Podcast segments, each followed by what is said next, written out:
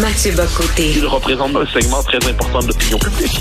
Richard Martineau. Tu vis sur quelle planète? La rencontre. Je regarde ça et là, je me dis, mais c'est de la comédie. C'est hallucinant. La rencontre. Bocoté. Martineau.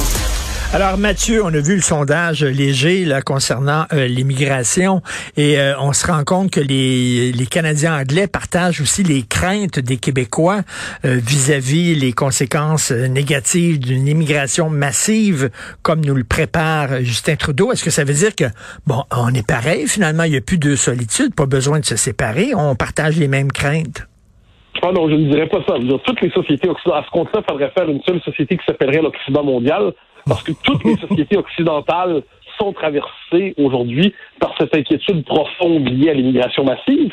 Et ce qui est drôle dans le cas du Canada anglais, c'est que quand on sonde l'opinion, on voit qu'il y a cette opposition qui est réelle dans un environnement politique et médiatique où cette opinion ne peut tout simplement pas s'exprimer. Ouais. L'originalité du Canada anglais, c'est que cette question-là, elle est absente, radicalement absente de l'espace public, ne consent pas à la hausse des seuils et soupçonné, sinon déjà coupable de xénophobie et de racisme. Et là, il y a deux. Donc, on peut imaginer que si au Canada anglais, il y avait dans l'espace public un parti ou un, espace médiatique qui euh, légitimerait la critique de l'immigration massive, on peut supposer que mais ce serait encore plus fort. Et moi, ce qui me frappe à travers ça, parce que j'ai regardé les sondages hier, je trouvais ça passionnant. On nous dit, c'est comme pour certains, pour, se- pour déculpabiliser les Québécois, c'est, on n'est pas tout seul à être fermé, les Canadiens anglais le sont aussi. Et là, j'ai envie de répondre un instant. S'opposer à l'immigration massive, ce n'est pas être fermé ou raciste ou xénophobe. Et on a jeté ce soupçon. Donc là, on se réconforte en disant que les autres sont aussi pires que nous. Non! On a jeté ce soupçon dans l'espace public que s'opposer à l'immigration massive égale racisme et xénophobie. Ce n'est pas le cas. Et là, pour donner la preuve, apparemment, que les Québécois seraient ouverts à l'immigration, puis ils seraient donc ouverts puis merveilleux, euh, on donne des chiffres, notamment sur les Québécois croient qu'elle peut aider pour la pénurie de main-d'œuvre, peut, peut la population, peut servir à la croissance économique. Mais ça, quand les Québécois disent ça, puis là, il faut se rappeler, c'est que c'est simplement faux. Toutes les études à peu près sérieuses, et même les autres, confirment que l'immigration n'est pas un problème à la pénurie de main-d'œuvre. C'est simplement faux. C'est pas genre un peu vrai, un peu faux, c'est faux. L'immigration n'est pas un problème au rajeunissement, de la, euh, au vieillissement de la population. Ça, il y a un livre remarquable qui a documenté ça il y a une dizaine d'années. Les conclusions en sont chaque fois confirmées. C'est le remède imaginaire de Benoît Dubreuil et Guillaume Marois. Et l'immigration n'est pas un facteur de croissance économique au sens où si ça augmente la taille de l'économie, ça rend pas ceux qui participent à cette économie plus riches. Ça sert les intérêts d'une catégorie particulière de la population, la frange du patronat qui a besoin d'un cheap labor et qui veut pas augmenter ses salaires. Alors là, voyant tout ça, je trouve que c'est intéressant ce sondage parce qu'il est à la fois révélateur de confusion mentale, euh, donc le- autour de qu'est-ce qui est ouvert ou non. Il est révélateur aussi du fait que l'opinion publique québécoise a été tellement matraquée par le discours sur la pénurie de main-d'œuvre que les gens ont intériorisé cet argument-là, ce qui les empêche pas de vouloir néanmoins résister à l'immigration massive. Donc, qu'est-ce que ça veut dire? C'est qu'au-delà du discours inhibiteur, pseudo-économique et patronal qui cherche à nous dire que l'immigration massive, c'est nécessaire, les gens font entrer des considérations plus importantes, donc l'identité, la culture, la langue, les mœurs, le français, la civilisation, tout ça, pour dire, ben désolé, on n'embarque pas là-dedans quand même. Donc c'est c'est fascinant tout ce qui se révèle dans l'espace public depuis une dizaine de jours, deux semaines, puis j'ai l'impression que ça va continuer. Mais comment tu peux expliquer, toi, que bon, au Québec, il y a quand même des gens qui peuvent l'écrire, là. euh, Il y a des commentateurs, toi, tu en es, j'en suis, Sophie, euh, Joseph Facal, bon, il y en a d'autres, là. qui On, on peut écrire, là, sans problème. On est inquiet de cette immigration-là, mais ce discours-là, on ne le voit pas dans les journaux canadiens anglais, ou très peu. Ben, ah, Pourquoi? Je pense qu'il y a- il y a deux choses là-dedans. Premièrement, les Québécois, depuis la conquête, puis ensuite depuis Durham, puis après ça, ont toujours su que l'immigration pouvait être utilisée contre eux. Ils le savent. René Lévesque, en 70, on connaît sa fameuse formule où il parle de la noyade. Euh, après, euh, au moment de, de, de Durham, les Canadiens français, il y a l'idée de les noyer. Et puis, au moment même de la conquête, ils n'ont pas réussi, il y avait cette idée-là. Donc, les Québécois, c'est une petite nation, au sens de Kundera, une nation qui sait qu'elle peut disparaître, qui est consciente de sa fragilité identitaire. Par ailleurs, si on a pu parler librement d'immigration jusqu'aux années 90 au Québec, jusqu'au référendum, oublie jamais que de 95 à 2007-2008, la crise des accommodements raisonnables, il y a eu une vraie censure sur ce débat-là ici. Une vraie, vraie censure. Qui parlait d'immigration se faisait traiter de raciste. Qui parlait d'immigration se faisait traiter de, de xénophobe et tout ça. C'est le post-95. Et encore aujourd'hui, tu viens de nommer quelques personnes qui parlent de ça. Mais les positions qui sont euh, les nôtres si elles sont assumées par un universitaire, normalement, lui bloque l'accès à la carrière. C'est réglé. C'est fini. Ou alors, il doit les révéler une fois qu'il une fois qu'il est déjà embauché.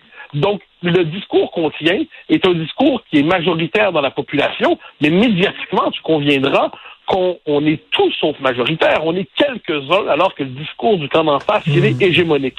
Mais on n'est tellement pas habitué à entendre un propos comme le nôtre qu'il suffit qu'une, deux, trois ou quatre personnes parlent pour avoir l'impression qu'ils occupent tout le champ sonore. Donc, il suffit qu'une voix dissidente se fasse entendre pour que le système panique.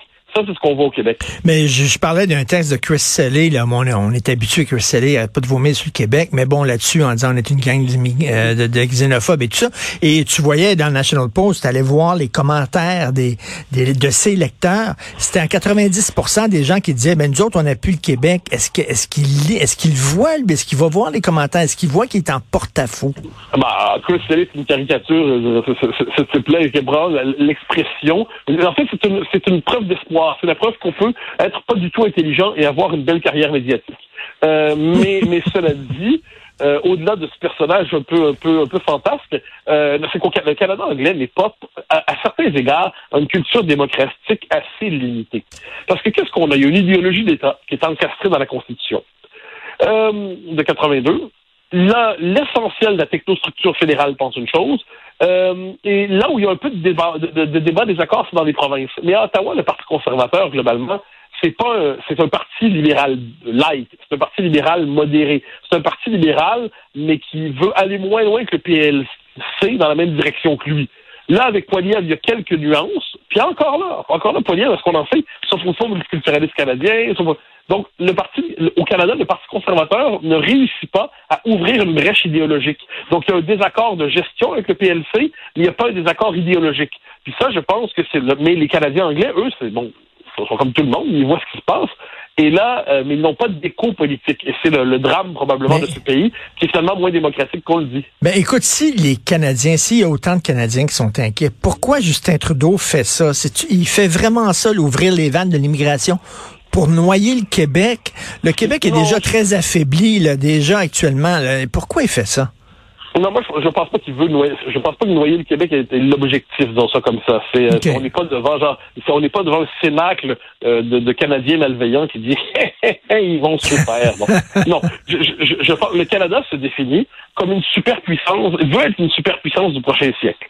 Il doit avoir pour cela la démographie nécessaire. Dans ce cas-là, et la question du Québec est simplement absente de son raisonnement. C'est pas qu'on qu'ils veulent nous noyer, c'est qu'on n'existe déjà plus pour eux. Euh, D'ailleurs, on se dit quelquefois avec le Canada de 100 millions, euh, quelle va être la possibilité pour les Québécois d'avoir euh, du poids politique dans la fédération. Mais le fait qu'on adopte aujourd'hui la politique des 100 millions, c'est la preuve qu'on a déjà plus de poids politique.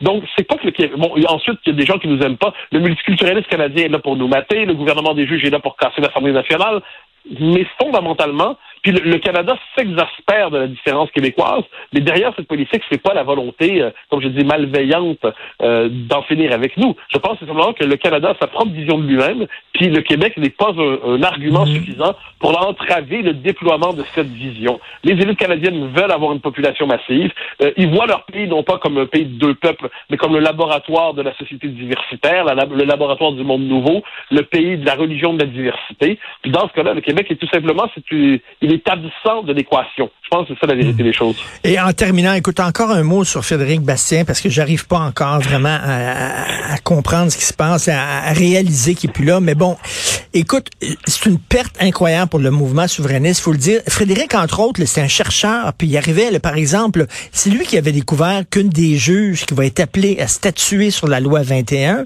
ben elle avait donné des conférences pour un organisme qui militait activement contre la loi 21. Donc, elle était vraiment en conflit d'intérêts. C'est lui qui est allé chercher ça.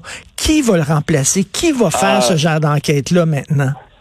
Tu as absolument raison. C'est ce que disait Nick Payne, hein. c'est qui a fait un commentaire là-dessus, en tant qu'avec des moyens, il avait fait ça sur sa page Facebook, il dit Fred Bastien, avec des moyens très limités, hein, des moyens microscopiques, était capable, parce qu'il était curieux, il savait où chercher, il savait où fouiller puisqu'il n'y avait pas les inhibitions de ceux qui ont toujours peur de froisser leurs chers collègues.